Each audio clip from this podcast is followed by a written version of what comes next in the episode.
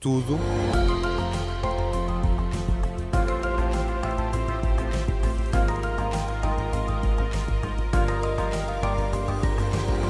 Aqui com o Miguel Coelho e mais um explicador, eu acredito que seja uma preocupação de todos nós, a subida do preço das telecomunicações e por isso é o tema desta tarde. As novas tarifas entram em vigor já no próximo mês, mas este aumento, para além de pesar na carteira, pode também não ser inocente. Mas enfim, já lá vamos. Miguel, antes de mais, já é conhecido este valor, o valor do, do aumento? O aumento deverá ser de 4,6%. Eh, ele vai ter como base o índice de preços eh, no consumidor, que é um indicador do INE que ainda vai ser conhecido este mês, mas deve andar à volta desse, desse valor, dos 4,6%. 0,6%. As diferentes operadoras uh, na comunicação que estão a fazer uh, junto dos clientes não esclarecem, no entanto, qual é o valor do aumento ou qual o preço que vai, vão passar a cobrar. Apenas hum. referem que o aumento entra em vigor em, fevereiro. Portanto, pois.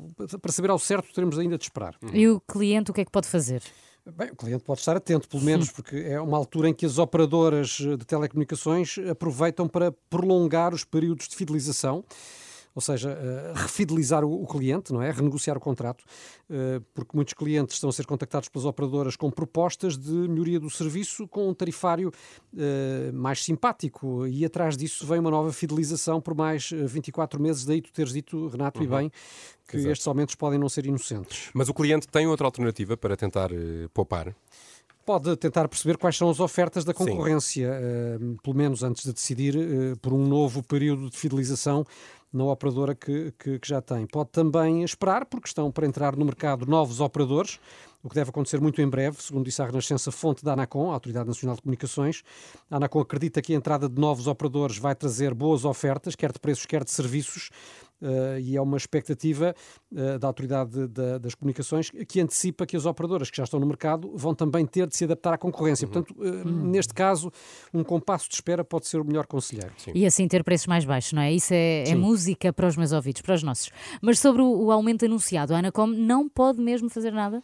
Uh, não pode, quer dizer, a única coisa que, que pode fazer é emitir uma recomendação, uh, e foi justamente isso que já fez. A Anacom pediu às operadoras que fossem comedidas nos aumentos, Uh, lembrou que no ano passado a subida foi já de quase 8% e com o aumento deste ano de, de, cerca de 5%, deve andar perto disso, significaria que em dois anos o preço das telecomunicações vai subir praticamente 13%. Isso é imenso, 13% é, muito, é, é, é, bastante. E como é que nós comparamos, é a pergunta habitual, com os nossos parceiros europeus?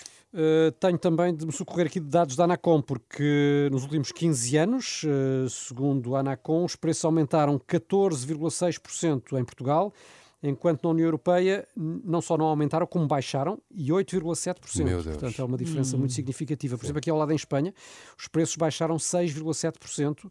Uh, para isso, lá está, terá contribuído a entrada de novos operadores no mercado. Uhum. Concorrência. Uh, e tendo em conta que uh, a subida de preços que é registrada por cá e a descida que é praticada lá fora, Uh, isto permite-nos dizer que Portugal tem cerca de 20% de preços acima dos valores uhum. praticados na Europa. É uma diferença muito substancial. É sempre a somar. Enfim, foi o explicador desta tarde, onde tentámos perceber o que fazer face a este aumento dos preços das telecomunicações, anunciado para o próximo mês de fevereiro. Se quer ouvir de novo para entender ainda melhor, já sabe, é só passar em rr.pt.